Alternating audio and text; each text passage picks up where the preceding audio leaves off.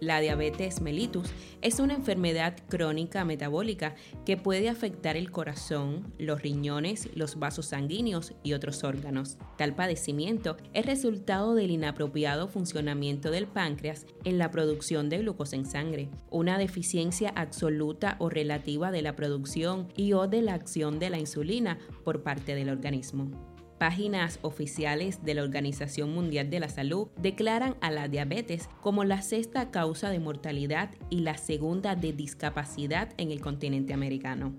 La Agencia Sanitaria Regional señaló en su informe acerca de la triplicación de este mal en las últimas tres décadas y alertó que de continuar las tendencias actuales, para el 2040 podrán sufrir la afección alrededor de 109 millones de personas. El Día Mundial de la Diabetes se festeja cada 14 de noviembre, conmemoración creada por iniciativa de la Organización Mundial de la Salud y la Federación Internacional de la Diabetes en 1991, fecha que en el 2006 se oficializó en el calendario de la ONU, escogida en honor al natalicio del profesor Frederick Bating, quien junto a su alumno Charles Best descubrieron la insulina hormona tan necesaria para el tratamiento diabético. Al alcance de todos está la prevención de esta enfermedad y detener su proliferación. Una dieta saludable, actividad física regular, mantener un peso corporal normal y evitar el consumo del tabaco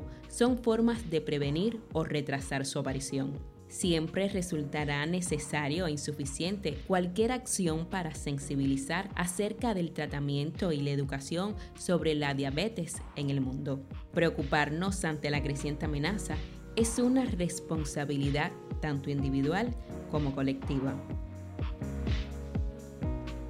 Para Radio Enciclopedia, este es un trabajo de Indira Pavok Sánchez en colaboración con Alain Argote Espinosa en la edición.